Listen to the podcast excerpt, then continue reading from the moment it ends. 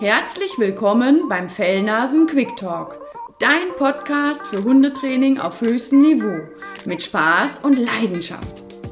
Du möchtest deinen für dich perfekten Traumhund finden? Du hast deinen Traumhund schon bei dir und möchtest mit ihm eine großartige Beziehung aufbauen, gemeinsam durch dick und dünn gehen? Dann bist du hier genau richtig.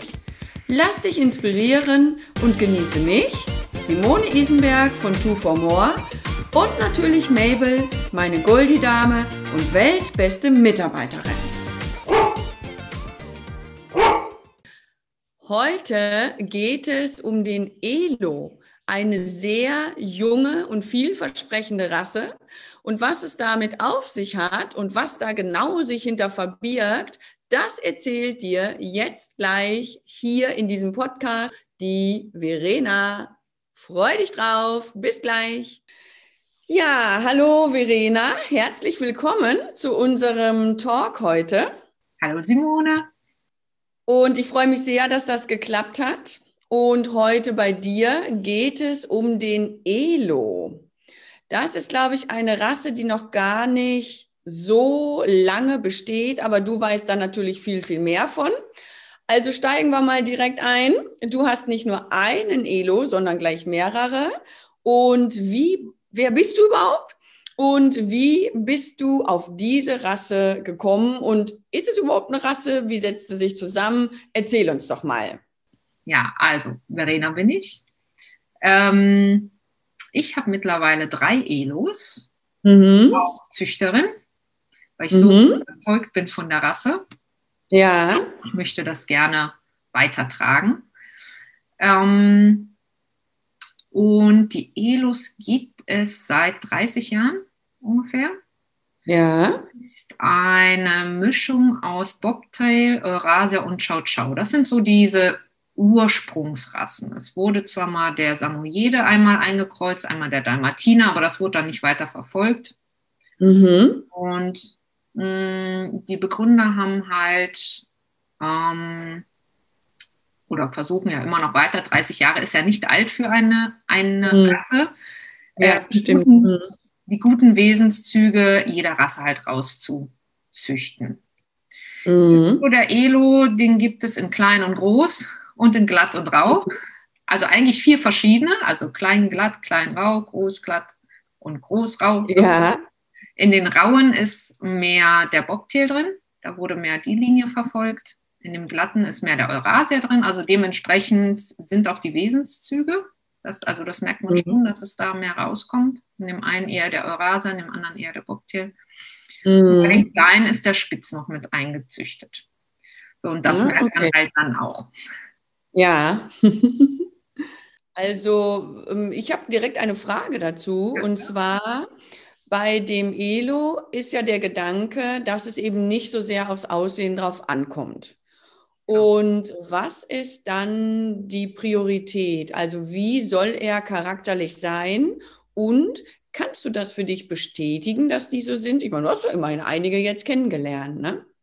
Ja, also es ist ein Familienhund, soll auch halt weiter als Familienhund ähm, weiter gezüchtet werden wird mhm. auch im Therapiebereich eingesetzt. Mhm. Soll halt anpassbar sein, sich der Familie anpassen, den Lebensgewohnheiten. Ja. Ähm, wünscht ist eigentlich kein Jagdtrieb. Ich sage mhm. eigentlich, weil es mhm. gibt eigentlich wenige, die einen Jagdtrieb also haben. Ich sage es mal so. Ähm, die, es ist jetzt nicht so, dass sie eine Spur wittern und sind weg. Also die sind mhm. schon Sichtjäger, also die, wenn sie was sehen, dass sie dann halt hinterher rennen. Mein Rüde, der Diego, der ist tatsächlich, der jagt nicht. Also es sei denn, es ist wirklich gerade so ein Eichhörnchen vor seiner Nase, aber da kann ich ihn auch stoppen, das ist dann kein Thema. Da sage ich wirklich, okay, mhm. da ist so nahezu das Zuchtziel erreicht. Ja, sehr angenehm, ne? Für den Hundebesitzer auch, ja. Sehr angenehm. Meine eine Hündin, die Polly, die ähm, mäuselt sehr stark. Mhm. Mm, naja, und sie flitzen dann auch schon mal übers Feld, einen Hasen hinterher. Wenn ich früh genug eingreife, kriege ich sie zurück, aber wenn sie im Tunnel sind, dann Ja. Muss ich ja. abwarten, bis ich es abgerufen ja. Also ja, man darf ja auch nicht vergessen, es sind ja nun mal Raubtiere. Wie, wie für was auch immer gezüchtet, es sind und bleiben Raubtiere. Und wenn dann Hase vor mir her schießt, ist es wirklich, also ich meine, das zu schaffen, dass man dann den Hund abruft, das ist ja wirklich der absolut oberste Level im Prinzip. Ne? Ja. Also nicht verwunderlich, dass die dann auch sagen, Mensch, wir sind zwar nicht dafür gezüchtet, aber jetzt rennen wir dann doch mal hinterher. Ne? Und AIDA ist genau. so, dass tatsächlich auch ein spielerisches Jagen. Also es hört sich immer, ihr Trainer sagt wahrscheinlich spielerisches Jagen gibt nicht. Ähm, aber sie würde die nicht töten. Also sie wird wirklich mhm. äh, hinterher, weil sie Bock hat zu spielen. Also wenn ich sag mal, wenn so ein, so ein Kaninchen, Kaninchengehege ist, dann macht sie wirklich Spielaufforderungen vor dem Kaninchen. Mhm. Ähm, aber auf dem Feld flitzt sie hinterher, wird die aber nie irgendwie mhm. töten. Ja, ich meine, das wird ja auch, dieser Hetztrieb wird ja auch angeregt. Ne? Wenn einer wegrennt, dann wird ja auch angeregt, dass ich einfach hinterher renne als Hund. Ne? Genau. Ja. ja, generell ist halt dem Verein, also EZFG heißt das, ist ein Verein, mhm. ähm, die haben ja den ELO, das ist ja ein Markenschutz, also Markenschutz draufgelegt. Das heißt, mhm. nur wer innerhalb dieses Vereins züchtet, darf die Nachkommen ELO nennen. Also mhm. wenn die Elterntiere ELUS sind, die sind aber nicht dem Verein angeschlossen oder es wurde gar nicht genehmigt, diese Verpaarung, dann mhm. darf man die Nachkommen auch erstmal nicht ELO nennen. Es wird dann okay. geprüft, ob das alles dann ne, stimmt oder wenn ja. die zur Zucht zugelassen sind, auch wenn es ELOs sind, darf man die dann nicht ELO nennen. Mhm. Es ist halt wirklich, damit sie der Verein dann Überblick hat über die Gesundheit ähm, der Tiere, über die Entwicklung, um die Genetik, also dass sie wirklich alles, haben sie alles in einer Datenbank, ähm, dass man das immer rückverfolgen kann. Mhm. Sagen können, okay, diese Elos sind wirklich Elos und sind in unserer, unter unserer Kontrolle gezüchtet worden. Das heißt mhm. auch Forschungsstation, Forschungsgemeinschaft ja. ELO Zucht und Forschungsgemeinschaft. Mhm. Ähm, genau. Und es ist auch so tatsächlich, wenn, also die ELOs müssen ja auch immer wieder zum Züchter zurück, wenn einer ein nicht mehr möchte. Und sobald irgendwo einer bei eBay Kleinanzeigen, Tierheim irgendwo landet, das geht innerhalb von Minuten über soziale Medien, wo dann der Verein sich einschaltet, wo wirklich auch der Verein zusammenhält, die Mitglieder sagen hier, wir haben einen gefunden, da ist einer und so wird sofort Kontakt aufgenommen, es wird rausgenommen aus dem Netz und zugesehen, dass er zum Züchter zurückkommt. Genauso, wenn einer ein Elo verkaufen möchte, der gar kein Elo ist oder gar nicht unterm Elo gezüchtet wird. Mhm. Da das finde ich aber, ja. ja. das ist ja wirklich sehr engagiert, ne? Das ist ja wirklich sehr gut. Also sie ja. wollen auch nicht, dass halt ein Elo im Tierheim landet oder dass sie nicht wissen, bei wem ähm, der Hund dann landet. Also die wollen dann schon immer die Daten. ja. ja, ja, wow, sehr gut. Sehr, ja, sehr engagiert auf jeden Fall auch, ne? Ja. Ja, und das ja, ist, sehr. was mich halt auch überzeugt hat. Ne? Also die, mhm. das Hauptmerkmal auf Gesundheit und Wesen und nicht aufs mhm. Aussehen. Mhm. Ähm, es gibt ja auch kaum Elo, der am anderen gleicht. Also die haben immer mhm. irgendeine Kleinigkeit, die anders ist. Klar gibt es welche, die sich sehr ähnlich aussehen.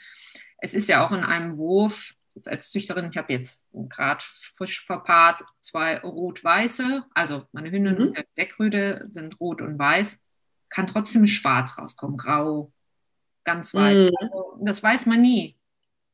Alle sagen, ja, da kommt bestimmt rot-weiß raus. Hm, weiß mm. man mhm. noch nie, was da rauskommt. Ja. ja, spannend. Das ist immer ein Überraschungspaket, ne? Naja, aber das macht es ja auch spannend. Mm. Und genau. irgendwelche Kennzeichnungen für die Welpen, weil sie ja alle. Ja. das stimmt, ja. Nicht wie bei den weißhaarigen Goldies, wo irgendwie alle gefühlt erstmal gleich aussehen, ne? Genau. Genau. Und jetzt hast du ja inzwischen schon viel Erfahrung mit der Rasse. Du hast äh, gezüchtet, du bist Züchterin und du hast auch gleich drei Stück von der Sorte.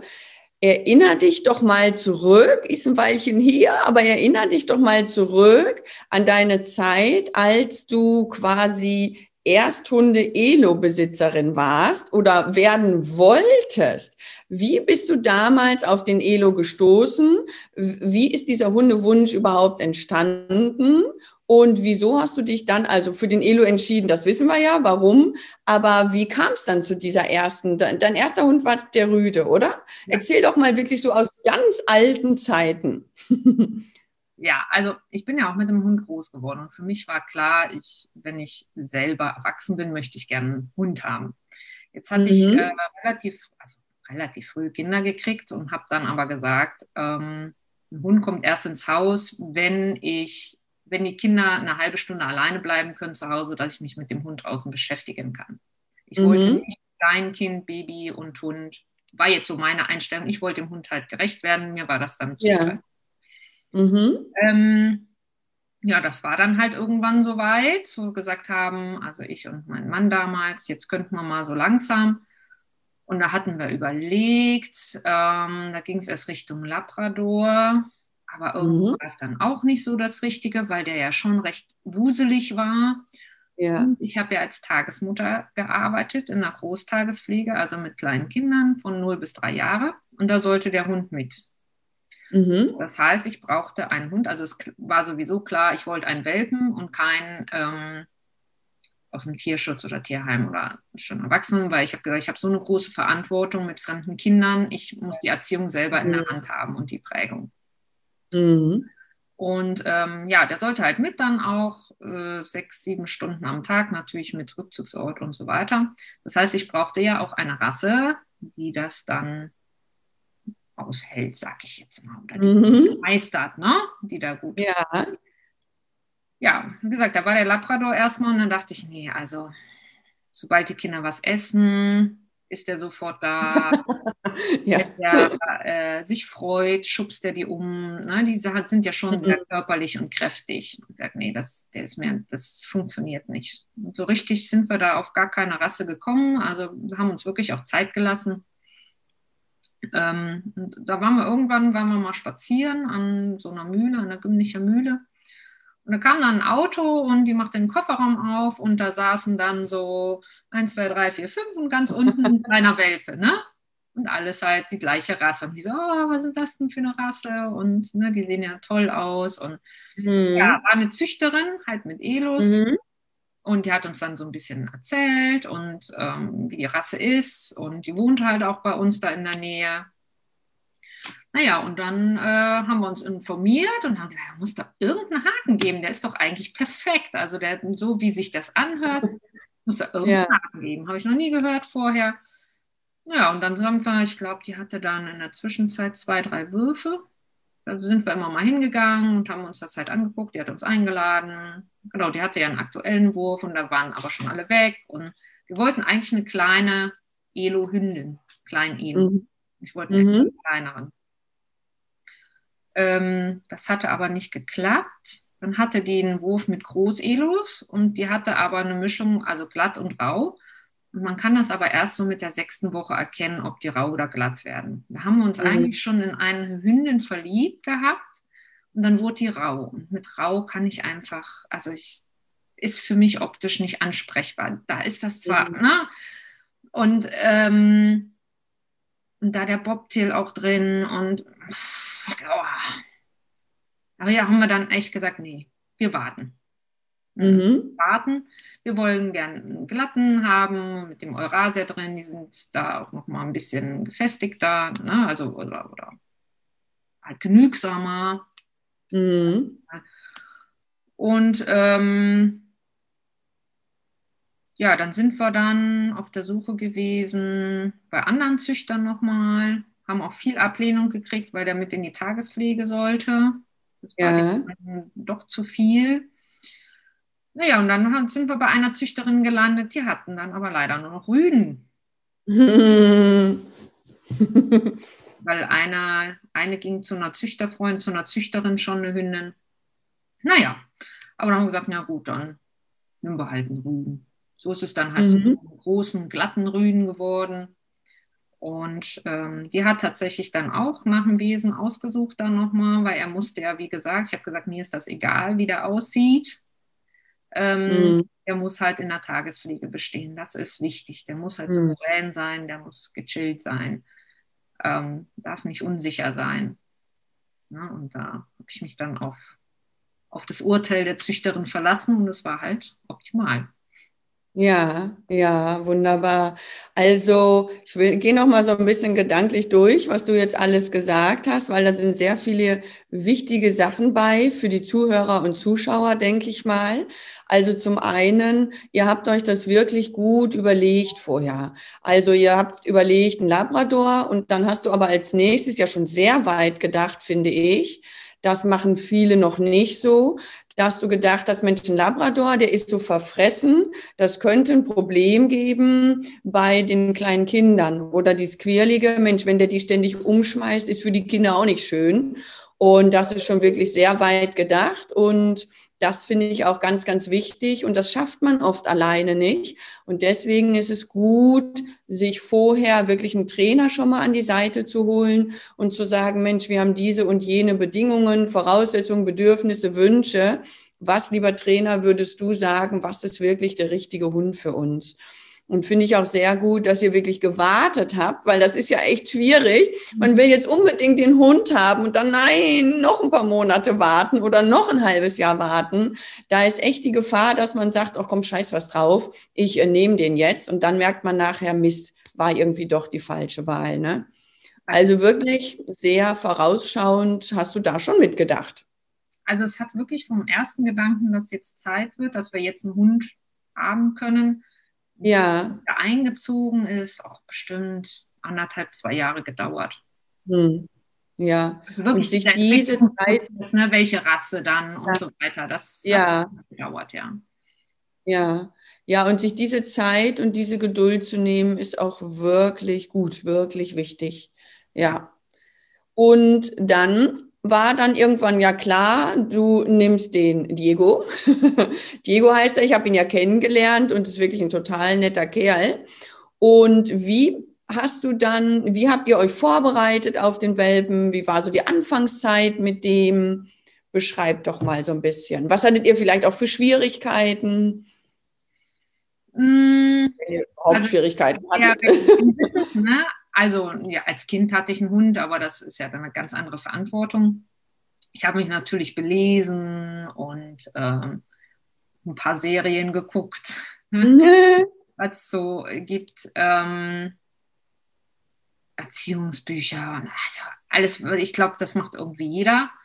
Mhm. Ähm, und dadurch, dass ich ja aber den Hund mit in die Tagespflege nehmen wollte, habe ich eine Trainerin kontaktiert Mhm. Und habe gesagt, habe da halt abgesprochen, ne, wann, ab wann, also wie lange soll der zu Hause bleiben, bis ich den halt da mhm. integriere oder erstmal nur eine halbe Stunde, ne, da, um dann die Zeiten zu steigern und wie mache ich das eigentlich? Wie baue ich das auf?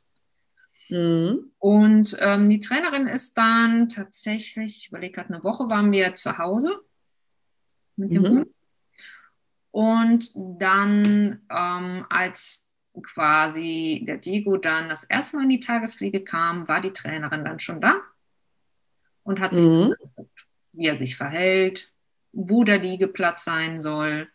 Ähm, dann das Vorgehen, dass wir erstmal ein Abschalttraining mit ihm machen sollen, absperren, dass wir ihm sagen, also quasi klar machen, hier kommen die Kinder nicht rein, den Kinder dann natürlich klar machen, lernen, dass die in dieses Gebiet nicht reingehen ähm, mhm. und so weiter. Also das fand ich sehr gut. Das war auch wirklich äh, super. Also ich glaube, da hätte ich einige ja. Fehler gemacht. Ne? Ja, sehr hilfreich, ne? sehr ja. unterstützend. Ich ja. hätte ihn einfach mm. laufen lassen. Ne? Und da wäre natürlich mm. nein, nicht hier dran, nicht hier dran. Und äh, ne? Mm. war wirklich sehr unterstützend. Ähm, ja, zu Hause hm, habe ich mir vorgenommen, ein Boxentraining zu machen. Mhm. Ich habe es falsch aufgebaut. Er war, okay. glaube ich, eine halbe Stunde drin, dann war er draußen. Dann hat er die Box zerstört. Das war eine Stoffbox. Und dann habe ich so, wie viele sagen, also ich kenne das ja jetzt als Züchterin auch, ne, so viel, der, der mag die Box nicht. Mhm. Mhm. nicht. Und dann habe ich ihn halt nicht mehr an der Box. Also dann ist er außerhalb der Box gewesen, dann durfte er laufen, wie er mhm. wollte. Zu Hause in der Tagespflege war er dann angeleint an einer mhm. längeren Leine, dass er ein bisschen Freiraum hat, aber halt wirklich nur sein Gebiet, dass er da begrenzt mhm. war. Und hatte auch eine Box, wo er aber freiwillig rein und raus konnte. Die wurde halt nicht zugemacht. Das war so unser Kompromiss. Ähm, ja, gut, zu Hause hatte ich dann natürlich irgendwann die Quittung, dass er dann so als Junghund, wenn er alleine war, rebelliert hat, dass ich ihn allein gelassen habe. Ne? Also okay. er hat dann halt Kontrollverhalten an den Tag gelegt, mhm. was ich natürlich am Anfang nicht wusste, sondern dann erst später, habe dann auch eine Trainerin kommen lassen, weil ja. er jeden, jedes Mülleimer-System hat er geknackt. Also ich habe so viele verschiedene Mülleimer gekauft. Die hat ja alle immer leer geräumt, wenn ich nicht da war. Ist auf den Tisch gesprungen. Ich habe dann eine Kamera installiert. Ein Tisch gesprungen, hat da alles runter ähm, geholt. Echt, sobald ich die Tür zugemacht habe, fand er das. Also. Und weißt du noch, wie du das in den Griff bekommen hast, was, was du dann gemacht hast oder was dir die Trainerin dann empfohlen hat? Mm naja, Decke, also auf jeden Fall Deckentraining. Mhm. Und ähm, ich sollte ihn anleihen, also an, an mich dran anleihen, weil er ja mich so kontrolliert hat. Mhm. Einfach meinen Weg gehen im Haus. Mhm. Immer, dass er dann wirklich lernt, hier, ich, ich bestimme, wo es hier lang geht quasi. Mhm. Ja, ne? und nicht er. Ähm, naja, und mit dem Mülleimersystem dann, wir sind dann halt umgezogen, das war dann halt auch ganz gut, dann war es nochmal ein anderes Haus, ne? dann war nochmal eine mhm. andere Situation, da hatte ich nochmal eine Chance, neu aufzubauen. Anderes Haus, anderer Mülleimer. oh, ja, das war so, da war dann der Mülleimer in der Küche, im Küchenschrank integriert und mhm. da ist er natürlich nicht mehr dran gekommen. Mhm. Ähm, aber vom Tisch hat er trotzdem noch alles abgeräumt. Mhm. Also da haben wir dann wirklich an der Kontrolle geübt und an dem Begrenzen, also Liegeplatz nochmal neu geguckt, wo ist er, ähm, mhm. Deckentraining, all solche Sachen. Genau. Und dann ist er ja. auch irgendwann, das war dann halt natürlich Junghundzeit, ja, Hormone schossen auch. Ähm, der ist mir auch, ich glaube, dreimal aus dem Garten entwischt mit seinem Kumpel. Die waren aber immer zu zweit unterwegs. Aber Gott sei Dank immer wieder. Losgedüst die 16-jährigen pubertierenden Mädels aufreißen. Genau, genau. Gott sei Dank haben wir sie immer wieder gefunden oder mhm. gefunden und haben dann angerufen. Die hatten halt eine Marke mit einer Telefonnummer an. Mhm. Ähm, ja, und irgendwann war aus dem Alter raus. Dann war das auch mit dem Training natürlich. Dann war ja. das mit dem Tisch mhm. abräumen dann. Und dann ist er echt ein, so ein souveräner Kerl geworden. Ich habe ihn ja dann auch mit als er eins war, angefangen, mit ihm Therapiehundausbildung zu machen. Das hat dann auch nochmal sehr geholfen. Mhm. Ähm, dann halt mit anderthalb haben wir dann die Prüfung gemacht. Mhm. Ja. Das, ähm, ja. Ja. Aber ich merke trotzdem heute noch, wenn ich es schleifen lasse, ihn nicht mhm. auf die mhm. Ecke bringe, er darf liegen, wo er will, dann sucht er sich natürlich immer strategische Plätze aus. Mhm liegt an der Haustür, ja. draußen checkt er alles ab. Also es bleibt, ja, das heißt, man bleibt. genau, Training und Erziehung hört eigentlich nie auf. Ne? Nee. Ja, ich habe noch mal ein paar Clipos, nenne ich das ja immer. Also, wenn ich mir das jetzt vorstelle, in einer Kita oder als Tagesmutter, da herrscht ja auch ganz schön Krach, oder? Die Kinder sind ja nicht so leise. Und das finde ich schon ein großes Kompliment an einen Hund, dass der wirklich ja das dann aushält, dass da immer sehr viel Krach drumherum ist. Und ähm, ja, das ist nochmal wirklich wichtig, finde ich, dass man das nicht unterschätzt. Ne? Also die Mabel ist auch tiefenentspannt, aber ob die jetzt stundenlang das haben wollen würde, jeden Tag ja auch, nicht mal, das ist schon für den Hund auch, ich sag mal, psychisch echt eine Herausforderung. Ne? Ja, deswegen war es ja auch wichtig, dass er das Abschalttraining. Genau. Das genau. hat er relativ schnell gehabt, dass er wirklich in jeder Situation geschlafen hat. Der mhm. hat geschlafen, wenn ein Bobbycar neben ihm vorbeigefahren ist. Also auch wenn Kinder mhm. gekrabbelt sind, klar wird er das mitgekriegt haben, aber der hat sich da hingelegt und hat gepennt. Mhm. Ähm, natürlich hat er auch Auszeiten gekriegt. Also Man muss ja auch mhm. sagen, die Kinder schlafen ja dann auch von zwölf bis zwei. Also zwei Stunden ist ja auch Mittagsruhe. Da hat er auch mhm. Ruhe. Und am Vormittag zwischendurch war er halt dann auch mal im Garten, ne, wo er dann mhm. auch mal für sich so ein bisschen. ein bisschen Ruhe hatte. Oder im mhm. Sommer waren wir ja auch viel draußen, dann ist ja auch der Krach dann nicht mehr oder er lag dann ja. oder so. Also da haben wir schon zugesehen, dass er da ähm, seine Zeiten kriegt. Ja, ja, aber ich finde es auf jeden Fall auch toll, einen Buch zu haben, der das schafft, ne? Auf jeden Fall. Ja. Also das war ja dann auch, ähm, wie gesagt, wichtig für mich, dann auch den passenden Hund halt zu wählen. Ne? Genau. Und jetzt hast du ja nicht nur einen, sondern du hast ja noch einen zweiten und auch sogar noch einen dritten Hund. Ich sag mal, Mehrhundehaltung an sich ist ja nochmal wieder so ein Riesenthema. Da kann man wieder etliche Podcasts drüber machen und äh, Videos und YouTubes und alles. Aber wie bist du überhaupt auf den zweiten Hund gekommen und warum? Und dann auch noch einen dritten? Und wie lebt sich so mit drei Hunden? Ja, also der zweite Hund, der ist eigentlich unverhofft gekommen. Der Diego ist ja auf der Kühe. Und, ja. Ähm, ich weiß gar nicht, ich glaube, das war der zweite oder dritte Wurf, weiß ich nicht mehr genau. Und ich war bei jedem Wurf ja auch schauen. Ne? wollte ja dann die Babys von Diego auch anschauen. Mhm. Und da fand ich eine schon ganz toll und die war aber vergeben und na, ne, alle waren eigentlich vergeben. Okay, naja, und äh, ja, so einen zweiten, ach, Diego mhm. war gerade zwei und bei ihm, es lief ja so gut mit ihm dann. Ne? Also er war aus, aus dem mhm. raus und äh, ne? ja, warum eigentlich nicht einen zweiten? Mhm. Ähm, aber die waren alle weg. Und nach fünf Monaten, als, als die fünf Monate waren, dieser Wurf, sagte mir die Züchterin dann, ähm, ja, die eine Hündin ist halt zurückgekommen zu ihr weil die Familie, die Mutter hatte eine ähm, Depression entwickelt, also so eine Wochenbettdepression, als der Welpe eingezogen mhm. ist. Wie bei Kindern mhm. hat sich bei ihr halt entwickelt, als der Welpe eingezogen ist. Ja. Und die haben es halt lange probiert, aber es ging nicht. Sie wurde nicht wieder gesund und sie konnten sich um den Hund nicht kümmern. Also es mhm. ging einfach nicht.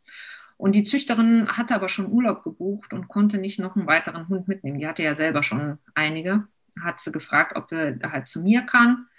Ich sage, pass auf, vielleicht kann mhm. ja auch zu uns. Ne, bring sie mhm. mit. Also ich nehme sie, solange du im Urlaub bist und nach deinem Urlaub können wir ja dann entscheiden, passt es oder passt es nicht. Mhm. So haben wir es dann gemacht und ja, und sie passte dann auch. Mhm. Dann ist sie halt geblieben. Also das war dann nochmal eine Herausforderung, weil sie hat natürlich schon ein Päckchen mitgebracht. Gerade mhm. äh, un also nicht, nicht so konsequente Erziehung durch diese Krankheit natürlich. Ne? Mhm. Hatte die Polly das halt relativ schnell raus. Also mhm. Befehl wurde ähm, ausgeführt, aber im nächsten Moment selbstständig wieder aufgelöst. Mhm. Ähm, da habe ich echt lange zu kämpfen gehabt mit. Ist, die hat auch, war auch nicht ganz so entspannt in der Tagespflege wie der Diego, aber die war dann halt mehr draußen. Klar, da hatte ich wieder die Quittung, die hat mehr territoriales Verhalten entwickelt. Ja. Ne? Also, das war dann so der Nachteil. Ähm, aber da hatte ich tatsächlich, da war mein Wissen dann auch nicht so weit, dass ich sage, äh, okay, komm, dann bleibt die halt draußen, wenn die jetzt nicht äh, so lange drin sein kann, weil die da schneller mhm. ist. Ähm, gut, aber wir sind alle mit gut klargekommen. Ja. Und ja. haben dann halt an der, an den Territorialen halt weitergearbeitet. Ne? Ja. Genau, und die dritte, die ist ja bei mir geboren, die ist aus dem ersten Wurf, ist die Tochter von mhm. Polly. Mhm. Wir haben jetzt drei Generationen, also Diego als Opa, Polly als Tochter und dann Aida als Enkelin. Eigentlich wollte ich keinen behalten, aber ich fand immer, jetzt sind wir erst im ersten Moment beim Aussehen, ähm, schon immer Elos toll, die so ein geteiltes farbliches Gesicht haben. Mhm. Und ähm, sie wurde geboren, die Aida, und dann, oh, ist die toll. So, dann gucke ich, ist eine Hündin. Ach du je. So, und dann habe ich natürlich aber gesagt, nee, komm, wir warten jetzt erstmal, warten den Welpentest ab, passt die zu mhm. uns, passt die zum Rudel, passt die in die Tagespflege. Das habe ich natürlich alles abgewartet, habe auch den äh, Besitzern gesagt ähm, oder den Interessenten, hatte also ein weniger, habe aber mhm. gesagt, wenn die dann doch zu vergeben ist, dann kriege ich aber, habe ich noch welche in der Warteschleife. Viele wollten sie auch haben und habe immer gesagt, ich weiß es noch nicht, muss ich dann entscheiden, ob sie zu uns passen. Mhm. Ja, aber die war halt auch sehr selbstsicher und selbstbewusst und sagt, ja, ja. bleiben. Ja, so geht das manchmal schneller, als man denkt, so auch. Ne? In einen verliebt ja. man sich und das heißt ja immer, nein, du musst das wirklich alles sachlich und ganz genau durchdenken und so, aber man hat einfach nicht nur den Kopf, man hat auch noch ein Herz und manchmal verliebt man sich einfach und dann ist es so. Ne? Und in deinem Fall war es ja auf jeden Fall auch gut. Das ist ja ein harmonisches Dreierteam und das läuft alles, wobei man grundsätzlich sagen sollte, dass man schon vernünftig entscheidet. Hast du ja auch gemacht, ne? Aber es ist oft so, man geht irgendwo hin, will sich nur mal den Hund angucken, den Wurf, und zack, schon schockverliebt. Und dann hat man so ein Bündel auf dem Arm, mit dem man dann wieder nach Hause geht. Und das sollte man sich doch wirklich gut überlegen. Und du hast auch jetzt immer wieder das Wort Territorialverhalten reingebracht. Ich kann mir vorstellen, dass der eine oder andere jetzt sagt, Hä, was soll das sein? Was ist Territorialverhalten? Und da will ich ein paar Worte zu sagen. Und zwar ein Hund, der sehr territorial ist, der dieses Bewusstsein hat. Der geht jetzt nicht, wie so ein, die Mabel zum Beispiel, die geht so ein bisschen mit rosa-roter Brille durch die Gegend. Und wenn uns ein Mensch begegnet, dann denkt sie sich, ach, das ist ja ein netter Typ, vielleicht hat der einen Keks für mich dabei. Das wäre so ein nicht territorialer Hund, so wie der denken könnte. Ein territorialer Hund dagegen, der würde sagen, ey, was macht der hier? Gehört der hier hin? Ist das in Ordnung, dass der da ist? Ich muss den eher mal abchecken und kontrollieren. Also die sind so ein bisschen misstrauischer im Leben. Das sind eher die, die auch bellen, wenn jemand kommt, die kontrollierender sind. Und das kann also in, einem gewissen Rahmen ist das gar nicht schlecht, dass man einen Hund hat, der auch mal aufpasst und mal bellt, vor allem wenn man ländlich wohnt oder als Frau alleine wohnt oder so. Aber wenn sich das ausweitet, dann wird der zum Sheriff von allem. Dann attackiert der andere Hunde, wenn man Pech hat, weil irgendwie nichts gehört dahin und alles gehört mir. Und deswegen ist es so wichtig, darauf zu achten, dass man sich sehr gut überlegt, ob man eine territoriale Rasse überhaupt nimmt und wenn man das tut, dass man dann von Anfang an solche Sachen trainiert, dass das eben nicht ausartet.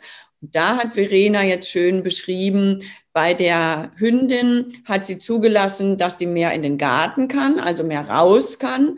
Also sagt die Hündin, was kann man hier draußen Besseres tun, als schon mal üben, aufzupassen. Das wäre jetzt, hättest du einen Hoverwart gehabt, wahrscheinlich völlig in die Hose gegangen. Aber dadurch, dass es ein Elo ist, ist sie halt einfach ein Ticken territorialer.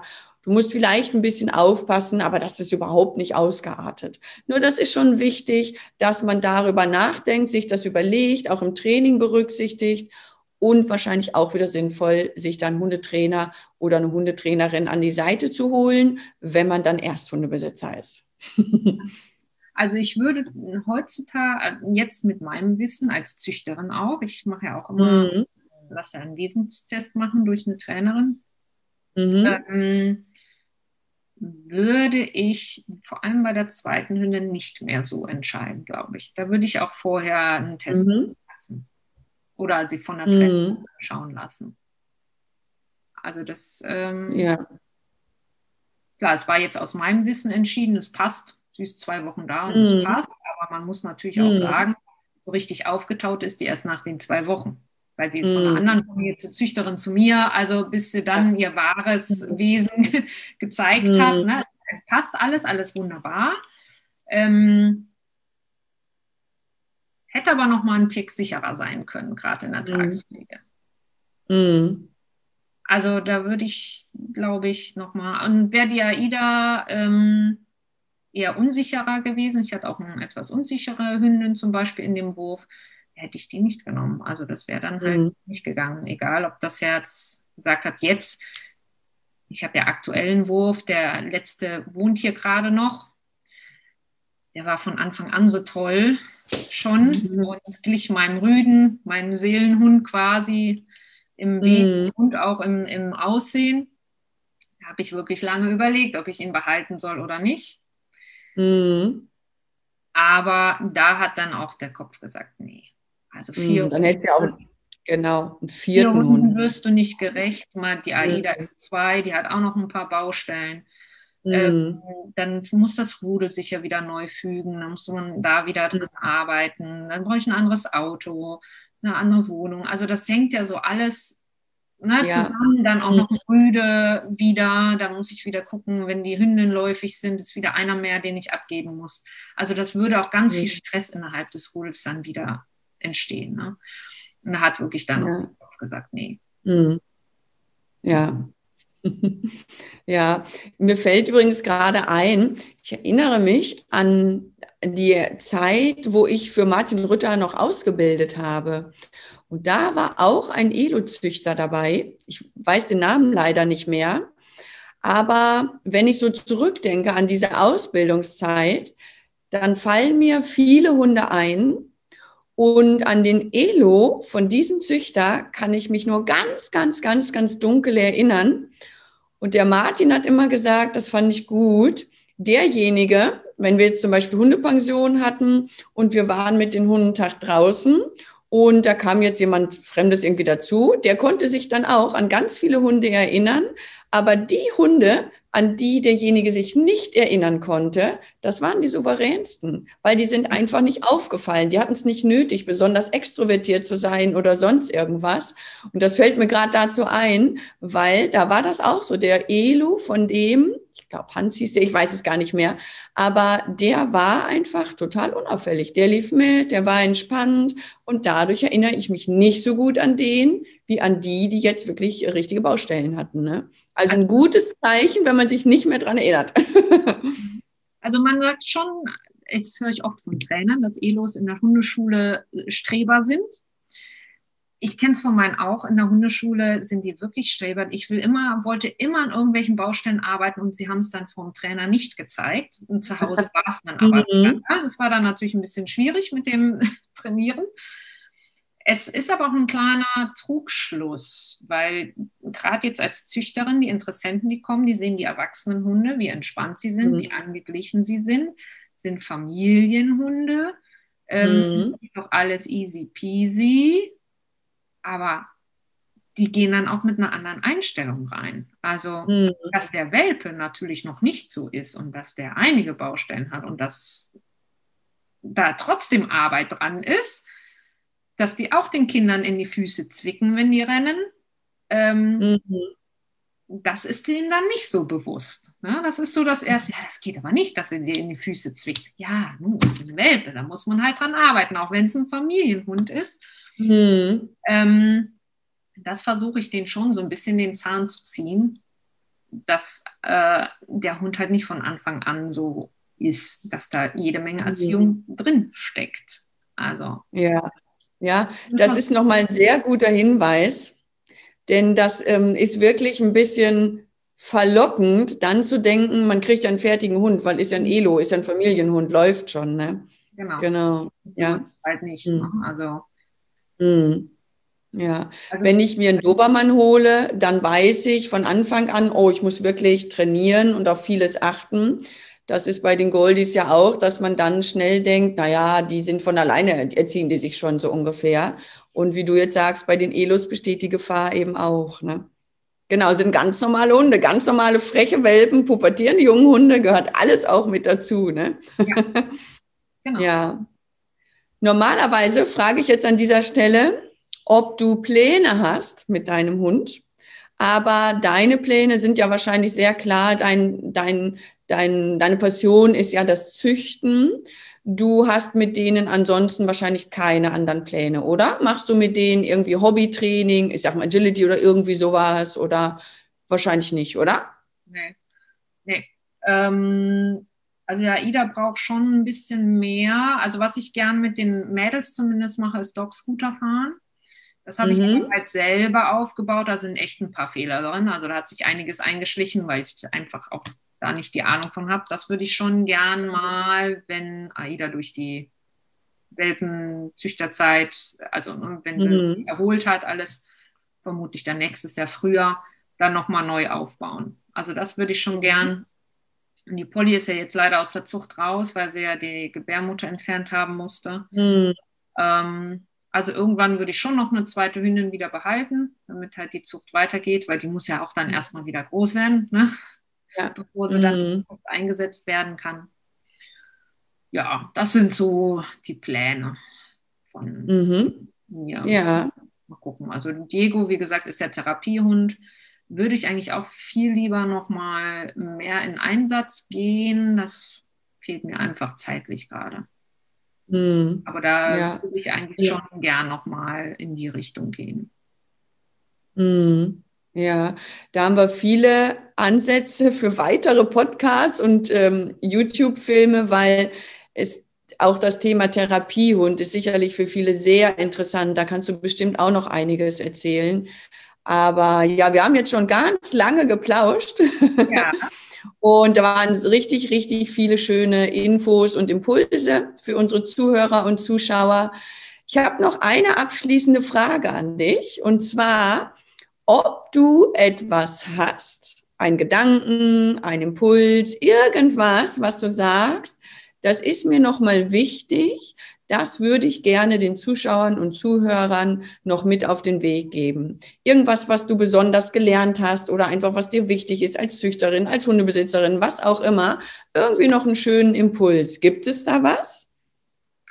Ja, lernt die Körpersprache der Hunde und sie zu verstehen mhm. von Anfang an. Dann vermeidet man auch einige Sachen und hört ja. den Trainern zu und setzt. Ja, ja, sehr schöner Impuls, weil das ist eine Fremdsprache ja. und die muss man wirklich lernen und die lernst du nicht innerhalb von ein paar Wochen. Das ist wirklich intensive Beschäftigung damit. Ne? Ist halt sehr komplex. Also wie gesagt, der Diego ist jetzt sechseinhalb. Also mhm. einzelne Signale kriege ich gut, glaube ich, analysiert und verstanden, aber in manchen Kombinationen heißt es ja das und in anderer Kombination die gleichen Signale etwas anderes das ähm, oder wenn es halt relativ schnell geht, Abläufe, das kriege ich halt wirklich auch noch nicht hin. Das ist, ähm, mhm. da bin ich auch noch weiter am Üben und am Lernen. Ja, es ist wie wirklich bei einer Fremdsprache. Du lernst am Anfang, guten Tag, schönen Weg, ich hätte gern Kaffee und Pommes. Dann lernst du ein bisschen mehr, in welche Straße muss ich gehen, wo geht's lang. Dann, ne, es wird immer, immer, immer mehr. Aber bis du eine Sprache wirklich fließend sprichst, vergeht einfach wirklich viel Zeit. Und da sollte man sich wirklich mit beschäftigen, weil ich erlebe in meinem Hundetraineralltag auch viele Missverständnisse leider, wo die Menschen das Verhalten der Hunde ganz falsch deuten und dann natürlich dem Hund nicht wirklich entsprechend reagieren können. Deswegen wirklich nochmal ein schöner Hinweis, dass man da wirklich sich mit beschäftigt. Und vielleicht auch ja, nicht mit dem eigenen Hund, sondern vielleicht auch mit anderen Hunden nochmal. Ne? Ja, das genau, genau. Hunde, die einem entgegenkommen, andere Rassen auch, ne? Genau. genau. Auch, ich weiß auch ganz viel in Theorie, aber wenn es dann in der Praxis passiert und mich dann einer darauf aufmerksam macht, komm, du weißt mhm. da und da jetzt und das, ach ja, richtig, mhm. das in dem Moment halt nicht gesehen. Ja, ja, ja. Ja, ja. ja dann wünsche ich dir ganz viel Spaß weiterhin mit deiner Bande. Und bei dir steht ja auch der nächste Wurf schon an. Du wirst also bald wieder Mutter von ganz vielen Fellnasenkindern. Auch dafür ganz viel Erfolg und viel Spaß. Ja. Und ich bin mir sicher, wir hören und sehen nochmal voneinander zu weiteren Themen. Ja. Hab ein ganz großes Dankeschön. Gerne. Tschüss. So, unser Video ist zu Ende. Und du hast sicherlich eine Menge Input und Impulse bekommen. Wir haben das Glück bei Verena, sie ist nicht nur Hundebesitzerin, sondern hat gleich drei Hunde und züchtet die Rasse Elo auch noch. Da haben wir natürlich geballtes Wissen zur Verfügung gehabt. Und wenn du davon mehr möchtest, wenn du noch Fragen zu der Rasse hast, Fragen an Verena hast, dann kannst du dich bei der Verena gerne melden. In den Show Notes findest du genauere Infos über Verena, die Homepage und so weiter. Melde dich bei ihr gerne. Sie freut sich auf deine Fragen und auf dich. Und wenn du weitere Fragen haben solltest, natürlich immer auch gerne an mich. Und das war's für heute, aber viele weitere Folgen werden folgen. Tschüssi! Dieser Podcast ist zwar jetzt zu Ende, aber versprochen. Es folgen noch viele weitere. Ich hoffe, du konntest wieder einiges daraus mitnehmen und hast gute Impulse für dich bekommen. Wenn dem so ist, freue ich mich über deinen Like und eine gute Bewertung. Bist du noch auf der Suche nach deinem Traumhund? Dann hol dir mein Traumhundprogramm unter twoformore-online.de. Möchtest du mich näher kennenlernen? Dann folge mir auf Instagram und komm in meine Facebook-Gruppe. Alle Infos dazu findest du hier unten in den Show Notes. Ich wünsche dir eine schöne Zeit, bedanke mich fürs Zuhören und sage bis bald, deine Simone und natürlich Mabel.